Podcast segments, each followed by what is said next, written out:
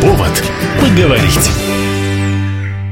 У микрофона Анастасия Магнус. Здравствуйте. Близится учебный год и близятся оценки. Для некоторых это валюта. Вообще оценки превратились в какую-то такую разновидность шантажа. Хорошо это, плохо это. Сильно спорить не будем, но все-таки хотелось сегодня об этом поговорить, поэтому мы в студию пригласили специалиста. Марина Михайловна Волкова у нас в гостях, педагог-психолог Центра семейного устройства, базовый консультант в методе транскультуральная психотерапия. Здравствуйте. Начинается школа, и многие родители говорят, ты должен пятерки получить получать. У ребенка складывается очень двоякое представление. Ощущение, наверное, что самое главное в школе это пятерки. Да, многие родители переживают. Во-первых, в силу собственного опыта детского родителя. Раньше у нас как было принято? Оценки были очень сильно значимы, и они действительно были каким-то неким показателем уровня знаний. Сейчас же мировая общественность воспринимает оценки как некое такое количественное больше выражение, которое не всегда говорит о качестве. Поэтому, если оплачивать оценки, то смещается мотивация. Действительно, ребенок стремится не получить знания, а заработать оценку, чтобы ее продать за деньги. Если родители ему платят да, деньги. Если, если родители например. особенно платят именно за количество четверок там или пятерок, да. Вот эта вот зацикленность на ЕГЭ и баллах, она дополнительно невротизирует как родителя, так и ребенка. И если родитель присоединяется к этому давлению там школы, с чем сталкивается ребенок? Получается, он находится в постоянном стрессе, да, не соответствовать, вот не дотянуть до этого уровня оценочности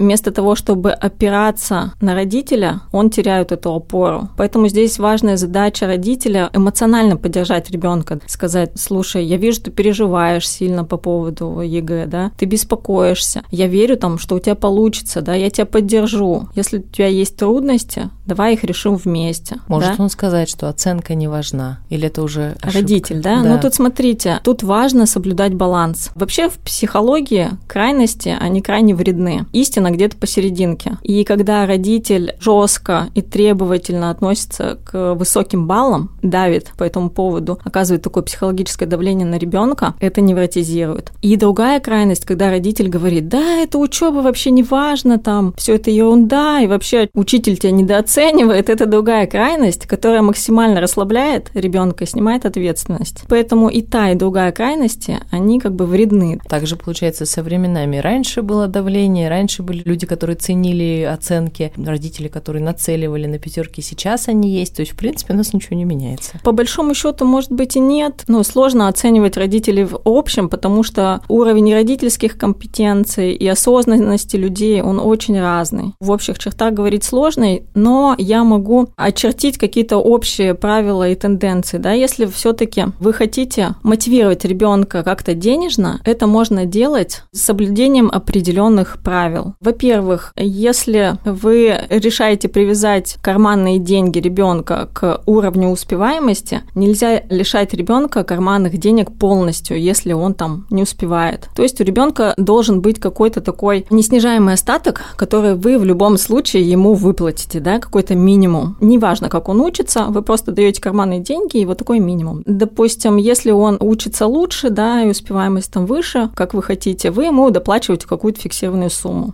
Конечно же, эти правила оговариваются заранее с ребенком до того, как да, там выплачивать. Во-вторых, критерий определения вот этой хорошей успеваемости должен установлен быть конкретным. И желательно его не привязывать к количеству четверок и пятерок. Да, какой-то средний. Там, я не знаю, средний балл за месяц или там за... Четверть. Четверть, да. Вот какой-то средний момент за четверть. Или прям по какому-то предмету, который хотите, чтобы он подтянул и проявлял усердие, да, как-то так. Ну и главное там следить еще тоже, обговорить с ребенком пропуски, чтобы он не пропускал те предметы, где он не успешен, да, ему трудно даются, чтобы не пропускать те предметы, которые сложные, чтобы не получать плохих оценок, да, и так успеваемость свою повышать. Третье правило, что, безусловно, в любом случае ребенку нужно помогать в трудными заданиями. То есть не должно быть такого, что вот я тебе плачу, значит, давай справляйся сам. Да, это уже работает, так попахивает.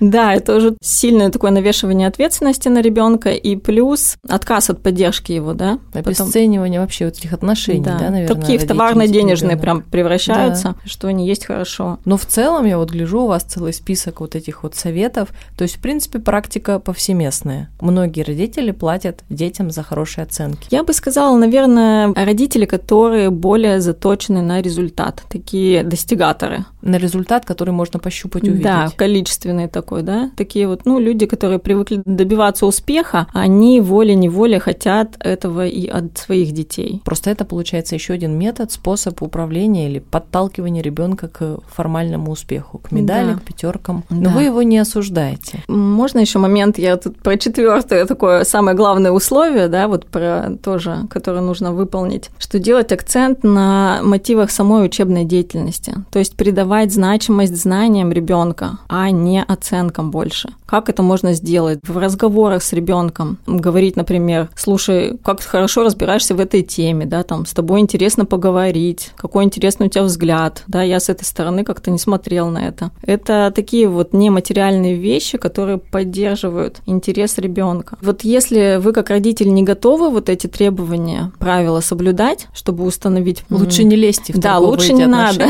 да, потому что ребенок на каждый там ваш вопрос про учебу начнет намекать на какое-то вознаграждение материальное. Происходит подмена. Ребенок уже не гонится за знаниями, да, там чему-то научиться, а именно заработать деньги. И если ребенку нужна определенная какая-то сумма, он ее накопит, и потом стараться можно не, не будет. учиться. Да. Отлично.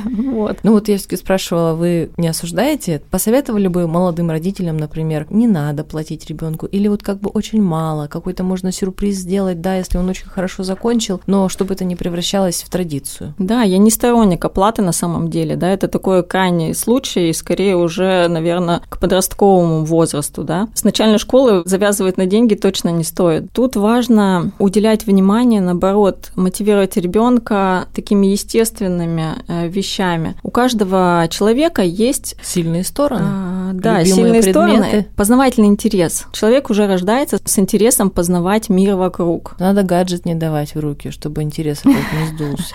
Но гаджет, он тоже же про интерес. Просто родитель может расширять этот интерес собственным примером, да, показывать свою заинтересованность. Потом познавательный интерес не сводится ведь только к учебной деятельности, да. Вы можете чем-то интересным вместе заниматься, пробуждать этот интерес. Потом ребенок плохо представляет, для чего ему нужны знания, которые ему дают в школе. Ну, Я до сих пор не представляю про некоторые предметы. И в этом суть. В начальной школе, да, лучше бы показывать ребенку предметную значимость. Зачем ты учишься там читать? Ты можешь там узнать много интересного, да, какие там тебе книжки нравятся. Когда ты научишься, ты можешь читать сам, знать числа, чтобы пойти в магазин самому, посмотреть, сколько стоит, да, тот или иной товар. Приближать к реальности то, что он получает, да, зачем тебе это надо. Отличный совет, но у меня всю жизнь контраргумент с детства. Он, кстати, не изменился, что характерно. Насчет, например, математики, которую я гуманитарий очень тяжело воспринимала. И мне всегда было понятно, зачем мне числа пойти в магазин, но непонятно, зачем мне тригонометрические всякие уравнения, на которые огромное количество слез потратила. Сдачи обязательно, без которой ты не поступишь, математики. Такая же ситуация очень у многих математиков, физиков с гуманитарными науками. Они говорят, мы не можем стихотворение выучить. То есть мы отлично учимся, но мы плохо читаем стихотворение без выражения, потому что мы его не понимаем, получаем тройку, четверку, это нам все портит.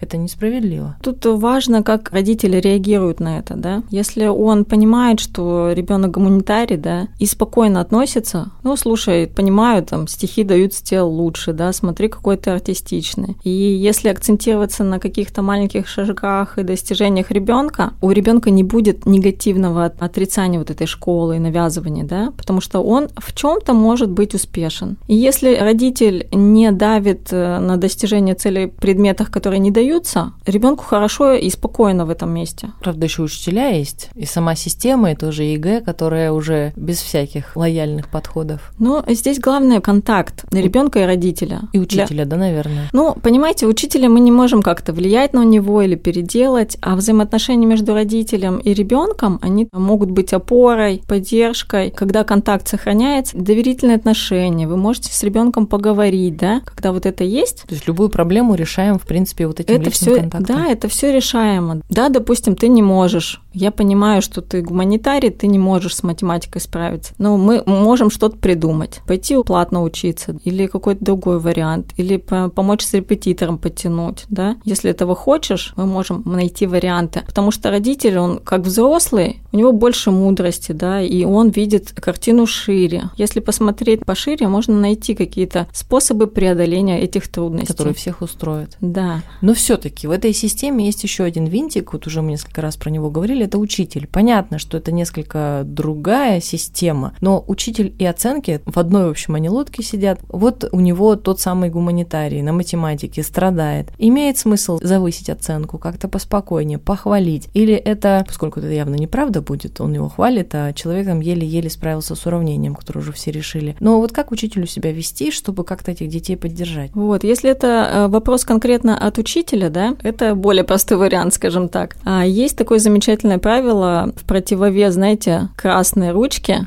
когда раньше отмечали ошибки, ну и сейчас, наверное, отмечают ошибки, да, такое правило зеленой ручки. То есть отмечать там буковку, которая получилась лучше всего, и говорить, смотри, вот эта буква у тебя просто идеальная. И тогда у ребенка появляется, это же искренняя похвала, да? Вы выделили что-то хорошее, что у ребенка получилось, и вы искренне хвалите его за это. И вот эта похвала мотивирует ребенка стараться. Это такая мотивация к чему-то хорошему, да, к какому-то достижению движению. Всех можно мотивировать, да. даже если от этого стихотворения слезы на глаза.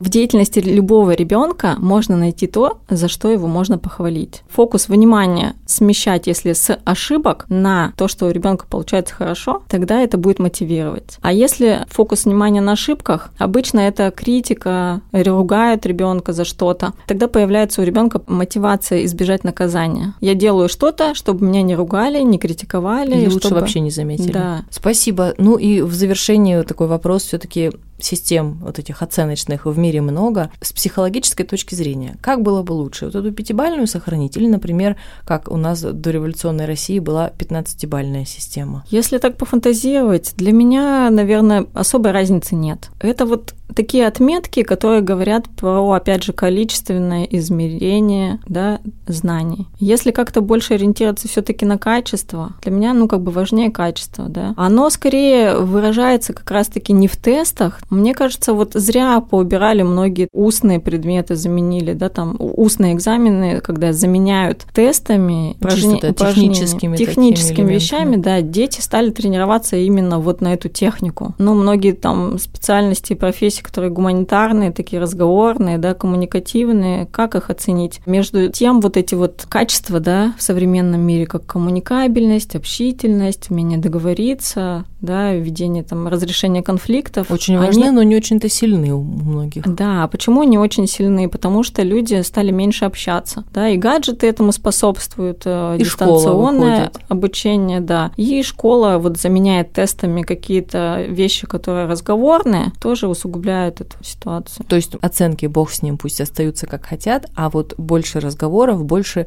практикоориентированности, да, как сейчас модно говорить, да. больше общения с ребенком. Да. Какую оценку ставим сегодня нашей программе? Мне я за качество общения опять-таки, да. Мне нравится сам процесс, и я как психолог я люблю как бы наслаждаться самим процессом. И даже дети, они же приходят не только за оценками и знаниями, они развивают навыки общения, адаптации к разным людям, к разным условиям. И хорошо бы, если у них был такой шанс делать это как-то безопасно. Ну, надеюсь, вам доставило удовольствие наше общение, нашим слушателям тоже. А в гостях у нас была Марина Михайловна Волкова, педагог-психолог Центра семейного устройства, базовый консультант в методе транскультуральная психотерапия. Меня зовут Анастасия Магнус. До встречи в эфире.